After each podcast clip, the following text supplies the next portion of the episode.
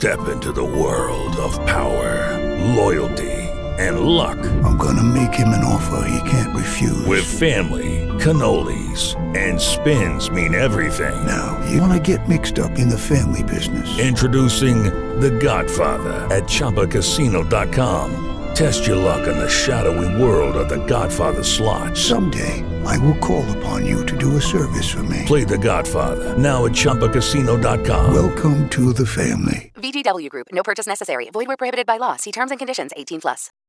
Hoy vamos a ver varias estrategias para invertir en inmuebles con poco dinero. Hola, yo soy Jesús Sánchez y este es el podcast 351 de Quiero ser rico, el podcast de los pequeños ahorradores que soñamos con la libertad financiera. Cada semana en la newsletter de Quiero ser rico, que te puedes apuntar en quiero rico.com barra lista, un consejo sobre ahorro o inversión. Apúntate. Venga, vamos ya con el podcast de hoy. ¿Cómo invertir en inmuebles con poco dinero? Pues en el mercado existen diferentes opciones para invertir en inmuebles. Invertir en inmuebles con poco dinero. Desde fórmulas en las que eres un propietario, vamos a llamarle minoritario, y fórmulas para comprar sin poner ni un euro. Vamos a hacer un pequeño recorrido por todas estas opciones. Y, por supuesto, algunos consejos para que los puedas poner en marcha. Vamos a empezar viendo cómo invertir en inmuebles con poco dinero siendo un propietario minoritario. Yo le he llamado propietario minoritario. Esto se refiere a que nosotros somos uno de los cientos o cientos de miles de propietarios de un inmueble. ¿Te parece algo increíble? Bueno, cuando te lo explique seguro que lo entiendes. Entre todas estas opciones tenemos el crowdfunding inmobiliario, las OCIMIS o REIT, los fondos de inversión inmobiliaria y también buscar socios para comprar. Vamos a ver cada una de ellas. En primer lugar, el crowdfunding inmobiliario. ¿Qué decir del crowdfunding inmobiliario? Es una opción cada vez más popular y es accesible para quien quiera invertir en inmuebles con muy poco dinero. Esta fórmula de inversión te permite participar en proyectos a través de varias plataformas, varias plataformas que existen en línea. Y debes hacer o las aportaciones mínimas en algunas plataformas son desde 50 euros o incluso menos y algunas pues necesitas unos pocos miles pero más o menos en esas cifras, 50, 100, 500, 1000, depende un poco de la plataforma. Y por esta cantidad es posible convertirte en copropietario de propiedades y por tanto obtener beneficios a través del alquiler o a través de la venta.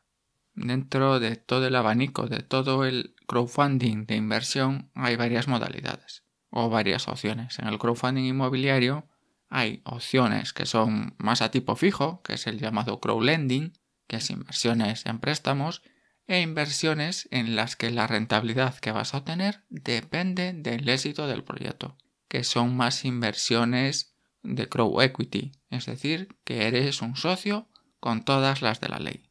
Si la promoción sale bien, tú ganas más. Si la promoción sale mal, tú incluso pierdes dinero. Algunas de las plataformas de inversión inmobiliaria más conocidas tenemos Urbanitae. Urbanitae seguramente sea la plataforma que mejor funciona en España y bueno, pues por tanto está teniendo muchísimo éxito. En segundo lugar, también tenemos una plataforma española, o por lo menos a mí me gusta su modelo, que es Brickstarter, que aunque tiene muy pocas ofertas, pues bueno, se centra en un negocio un poco diferente, en el alquiler turístico.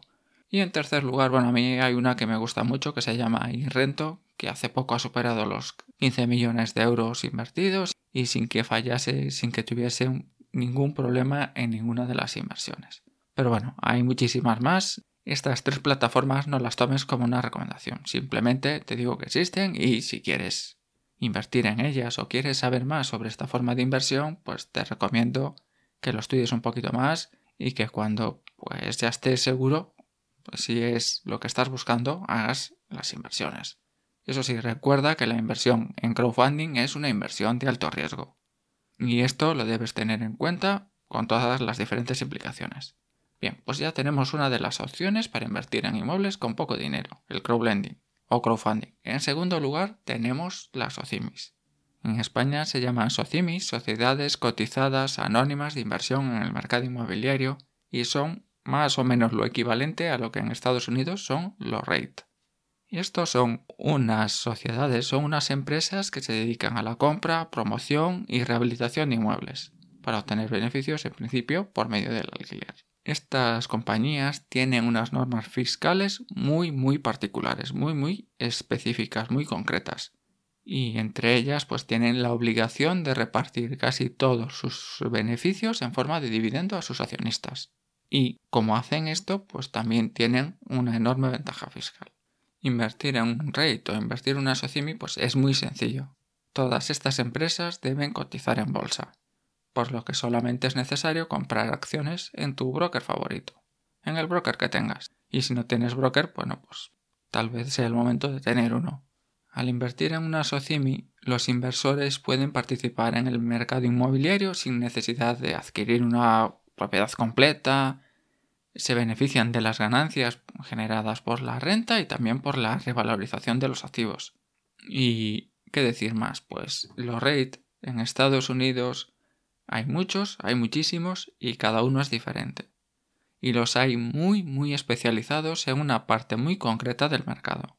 Por ejemplo, tenemos REIT que solo invierten en edificios de oficinas oficinas para grandes empresas, oficinas para el gobierno, REIT que solo invierten en farmacias, en almacenes, en centros comerciales, en hoteles o incluso en cárceles. Así que puedes diversificar, puedes enfocar la inversión hacia hacia las propiedades inmobiliarias que, bueno, más te gusten. En tercer lugar tenemos fondos de inversión inmobiliarios. Bien, pues los fondos de inversión ofrecen también una opción muy interesante para invertir en inmuebles, también con muy poco dinero y diversificar un montón. Tener una cartera muy diversificada. Cuando inviertes en un fondo indexado, el fondo está indexado a un índice general y en este índice lo más probable es que haya algo del mercado inmobiliario. Por ejemplo, algún rate, alguna constructora, alguna inmobiliaria. ¿vale? Estos son los fondos de inversión indexados pero también existen fondos de inversión y ETFs que solo invierten en el sector inmobiliario. ¿Y qué decir de estos fondos? Estos fondos están gestionados por profesionales. Y bueno, pues nos permite a los inversores sin ningún esfuerzo invertir y conseguir los beneficios, los rendimientos del mercado inmobiliario. Simplemente tienes que adquirir las participaciones del fondo que quieras. Vamos, comprar un fondo de inversión. En cuarto lugar, otra opción para invertir siendo un propietario minoritario es a través de algún tipo de socio. Es decir, comprar una vivienda, comprar una propiedad con la colaboración de socios. Cuando haces esto es posible compartir los gastos y también los riesgos asociados a una propiedad. Y una recomendación, para que esto tenga éxito, no solo para comprar una vivienda con socios o una propiedad, sino en cualquier tipo de negocio, en cualquier tipo de empresa, algo muy muy importante es que los socios se puedan complementar muy bien. Te pongo un ejemplo, tres socios.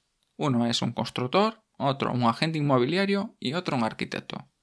Pues cada uno de ellos puede aportar algo diferente, algo diferenciador a la sociedad. Y es algo que los demás necesitan. Esto también se puede hacer con familiares, con amigos, juntarnos entre varios y hacer una inversión conjunta. A veces estas cosas funcionan pero muchísimas otras no. Y no solo no funcionan, sino que al final acabamos teniendo problemas con nuestros familiares y con nuestros amigos. Yo en principio sería una opción que descartaría. Estas son cuatro opciones, cuatro formas de invertir en inmuebles en los que tú en principio no vas a tener muchísimo control. Apenas vas a tener control o ningún control sobre la propiedad. No vas a tener ningún poder de decisión. Otra opción es comprar o invertir en inmuebles a través del apalancamiento. ¿Qué es el apalancamiento financiero? Pues es financiar una parte del costo de la vivienda a través de un préstamo hipotecario o a través de algún otro producto, un préstamo personal o, bueno, eso, pedir dinero prestado. Y aquí la ventaja es que puedes invertir poniendo solo una parte pequeña de la inversión inicial. ¿Qué decirte de esto? Existen muchísimos mitos en torno a las condiciones de una hipoteca. Y la verdad, casi ninguna de ellas es cierta. Casi todo se puede negociar si sabes cómo.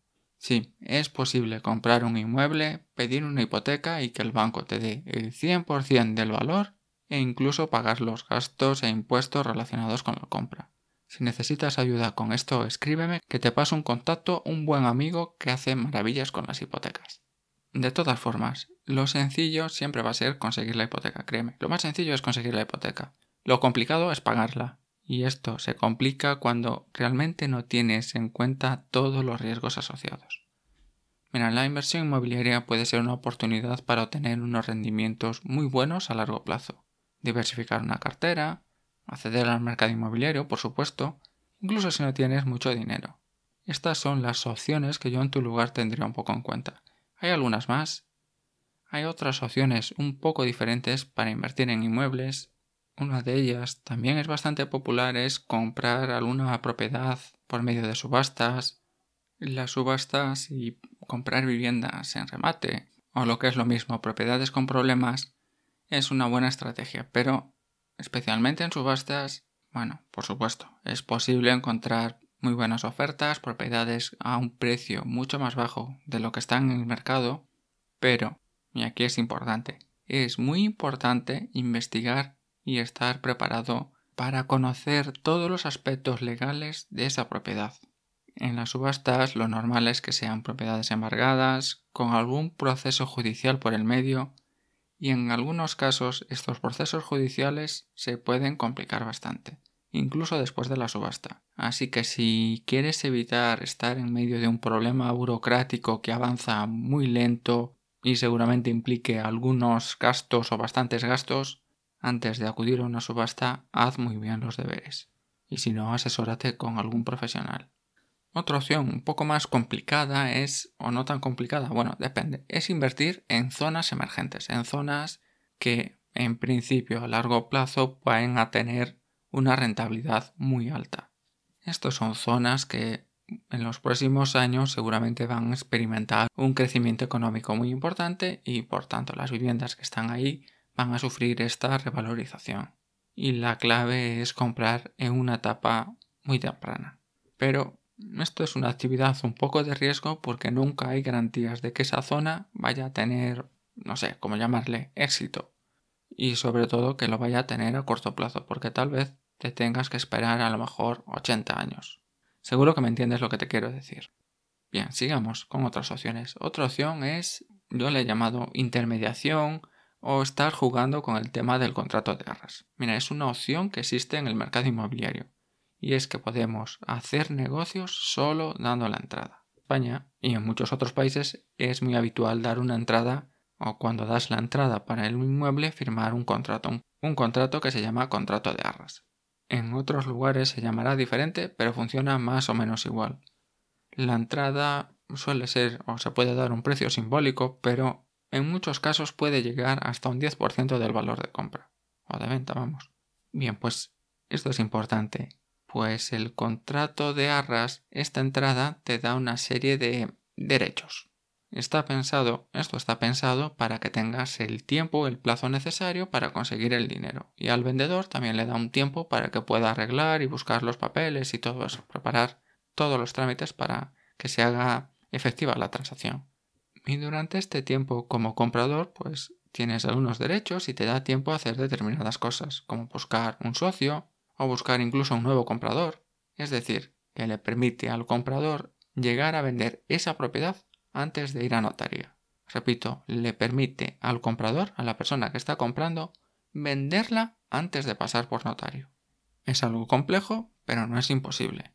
Puede ser vender la propiedad a un promotor que pueda estar interesado, puede ser vender a una empresa de distribución que está buscando un local para poner un supermercado, o puede ser vendérsela al vecino del vendedor porque se llevaban fatal y nunca se iban a poner de acuerdo. En la Academia de Quiero ser rico, en el curso de inversión inmobiliarias, vemos bastante el tema este del contrato de arras y las opciones y diferentes alternativas de negocios que puedes hacer con solo dar la entrada. Más opciones, venga, ahora vamos un poquito más rápido. Comprar viviendas con ocupas, comprar viviendas que han sido escenarios de crímenes o de otros sucesos paranormales. Es la opción de comprar viviendas problemáticas. Pues eso, una vivienda ocupada, una vivienda que está un edificio en donde se vende o donde se vendía droga, un narcopiso, comprar una vivienda en donde ha sucedido algún suceso trágico. Aquí es importante tener los medios necesarios para arreglar estos problemas vecinales, vamos a llamarle así, o que no te importe lo que ha pasado antes. En todos estos casos es posible comprar a muy buenos precios. Otra opción también es comprar viviendas destruidas o abandonadas, es decir, viviendas que han sufrido un incendio, una inundación, algún tipo de desastre natural, y comprar para reformar, o comprar viviendas que están en muy mal estado, eso, abandonadas, viviendas que necesitan una importante reforma. Si estás dispuesto tú a hacer todo o parte del trabajo, puede ser una inversión, o simplemente encontrar un lugar muy barato para vivir. Una última opción, venga, la última ya. Comprar solo la nuda propiedad. ¿Qué es esto de comprar la nuda propiedad? Pues ser el propietario, tener el derecho de la nuda propiedad es básicamente ser el propietario de un inmueble, pero no tener el derecho de uso. Pues esta opción la utilizan en algunos sitios las personas mayores. Personas mayores que desean dinero o que necesitan un dinero extra y en principio no tienen herederos. En este caso, el comprador solo compra los derechos de nuda propiedad y el usufruto, es decir, el derecho de uso, el derecho de, de vivir en la propiedad, la sigue teniendo el vendedor. Esto hasta que el vendedor muere. A la muerte del vendedor, el usufruto pasa a manos del comprador. Por tanto, estás comprando la vivienda en, vamos a llamarle, dos plazos. En el primer plazo eres el propietario pero no puedes usarla y tienes que esperar hasta la muerte del vendedor para ser el propietario con todos los derechos. Ya te digo que esto en algunos sitios es más popular que otros. Pues estas son las opciones más populares para comprar una vivienda o una propiedad con muy poco dinero. Algunas recomendaciones finales para tener en cuenta. Es muy importante que evalúes tus objetivos y tus necesidades financieras. Mira, antes de invertir en un inmueble con poco dinero, es muy importante que tengas claro los objetivos, qué es lo que quieres conseguir y también esas necesidades porque estás pensando en invertir, cuáles son esos tus objetivos, qué rentabilidades buscas, si las quieres a corto o largo plazo, si estás dispuesto a asumir esos riesgos, si el inmueble o la propiedad que estás buscando se adapta un poco a tus necesidades o a tus expectativas. Mira, tener claro todo esto es muy muy importante. Y luego, a la hora de invertir, es muy importante investigar y seleccionar la mejor oportunidad de inversión. Con esto no te quiero decir que te estés parado, que estés analizando, analizando y no estés haciendo nada, sino que, bueno, hagas una investigación y que la hagas, pues eso, de manera un poco inteligente, que vayas hacia tus objetivos. Es importante también analizar un poco el mercado inmobiliario, ver qué zonas pueden tener más potencial de crecimiento, estudiar los diferentes tipos de propiedades, si es algo residencial, comercial, industrial y, como no, evaluar un poco cuál es la forma de invertir que más se adapta a ti, sea crowdfunding o CIMIS, fondos de inversión, comprar con socios, comprar apalancado. Y si necesitas ayuda, pues hay asesores profesionales, hay profesionales del sector inmobiliario que te van a dar muy buen apoyo. Sí, hay que investigar un poco, hay que probar un poco también con ellos, algunos pues no son tan recomendables, pero los consejos de estos profesionales te pueden ayudar a dar los primeros pasos. Así que nunca subestimes la importancia de tener un buen profesional que te acompañe en este proceso. Y un último consejo, una última recomendación es que también tengas en cuenta llevar un seguimiento.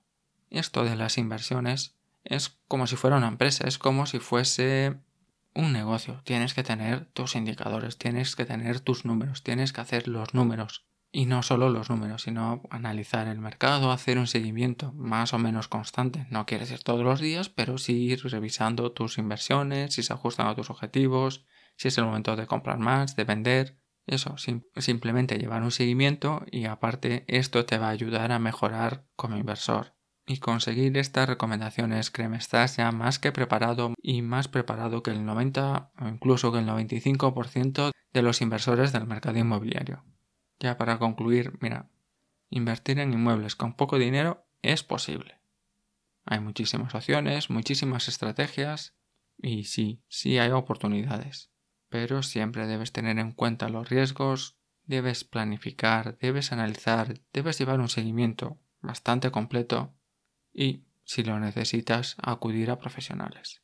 Y cómo no, con un poquito de imaginación es posible encontrar otras formas de inversión con poco dinero pues no sé, por ejemplo, alquilar una vivienda en muy mal estado, reformarla, no pagar el alquiler por ella y luego cuando la propiedad se venda irá al 50% con el vendedor, por ejemplo. No sé si es posible o no, pero siempre se puede intentar.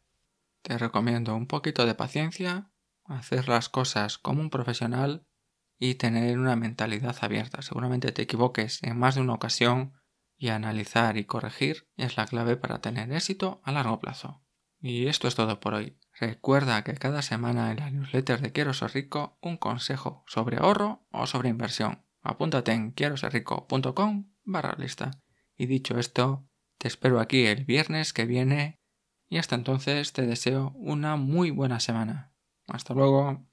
Judy was boring. Hello. Then Judy discovered ChumbaCasino.com. It's my little escape. Now Judy's the life of the party. Oh, baby, Mama's bringing home the bacon. Whoa, take it easy, Judy. The Chumba life is for everybody. So go to ChumbaCasino.com and play over 100 casino style games. Join today and play for free for your chance to redeem some serious prizes. chumba ChumbaCasino.com. No purchase necessary. Void where prohibited by law. 18 plus terms and conditions apply. See website for details.